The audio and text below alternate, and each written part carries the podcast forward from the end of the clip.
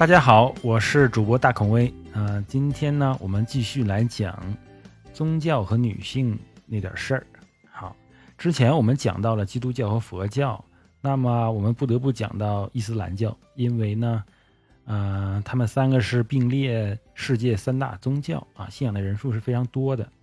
那么伊斯兰教呢，呃，其实它跟另外两个宗教有一个非常大的区别，啊。就是伊斯兰教的经典《古兰经》里面呢，它对于呃伊斯兰教徒的生活细节呢写的非常细致，写的非常细致，包括呃什么时候洗澡啊，然后怎么样洗澡啊，包括生活中财产的分配呀，啊，然后婚丧嫁娶一些事情都非常细致。那这个细致呃会导致什么呢？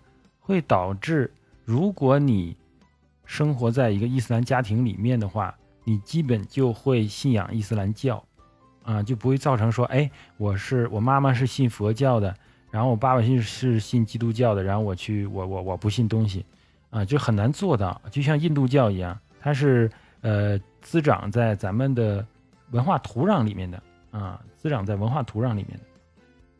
那你父母都是那样一个生活习惯，那你出生之后也是那样生活习惯。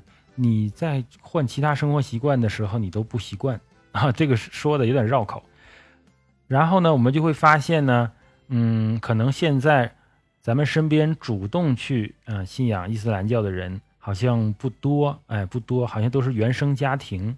哎，就是他们可能就是那个民族的，然后就自然而然的去信仰那个了，就好像你是这个民族，你不去信仰这个，你好像都很奇怪啊。就像犹太人如果不信仰犹太教的话，非常奇怪啊。这个犹太教这方面跟这个伊斯兰教呢是非常相似的，当然他们两个产生的地区都是一样的，都在中东那一块儿，而且呢，呃，伊斯兰教经典《古兰经》里面呢。也说他们和犹太人是有共同的祖先的啊，共同的祖先。那么伊斯兰教对女性的态度呢？呃，大家都肯定有一些耳闻，我们就不展开讲了。我们这里呢就说一点：一提到伊斯兰教国家，大家都会想到中东啊、北非呀。啊，其实我们东亚也有伊斯兰教国家，是哪里呢？就是东南亚，对，菲律宾呐、马来西亚呀、印度尼西亚呀。有大量的穆斯林，我们之前会看到一些新闻，比如说，呃，印度尼西亚的小小朋友、小学的小孩、小男孩，然后大家排队躺在那课桌上，然后进行割礼，进行割礼，这是一个伊斯兰男孩必须要过的一关。那大家可能不知道，在这些国家呢，小女孩也要接受割礼。据二零一六年的调查呢。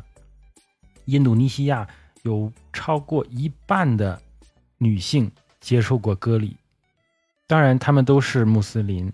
大家知道割礼是什么呢？对，大家可能听说过犹太人呢有割礼，他们跟上帝立约的时候就是做割礼才立约。